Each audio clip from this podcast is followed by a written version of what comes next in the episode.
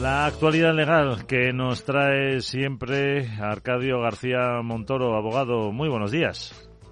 Buenos días, Miguel. Hoy con eh, dos temitas de actualidad, ¿no? Sí, por una parte, fíjate, un accidente en el domicilio de un trabajador no presencial discutido ante la justicia.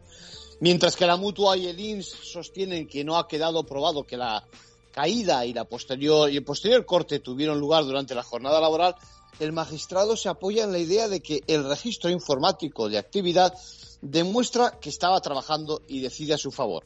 No importa si el accidente ocurrió en un descanso o de camino al baño, de suceder en la empresa no habría ni la más mínima duda. Y estamos a 12 horas de conocer la evolución del caso de Donald Trump.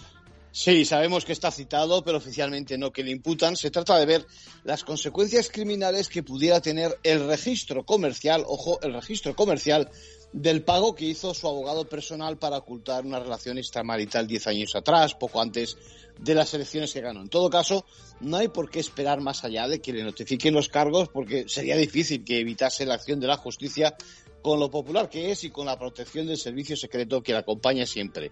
Veremos prácticamente una comparecencia de trámite, camino de juzgarse eso, la consideración del pago de aquellos 130.000 dólares.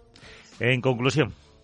Pues por una parte, circo mediático que se permite todavía al expresidente a modo de presión y de publicidad gratuita de su próxima campaña. Y, en España, recordemos, como apunta la sentencia que hemos comentado, un teletrabajador no puede ser de peor condición que un trabajador ordinario. Gracias, abogado.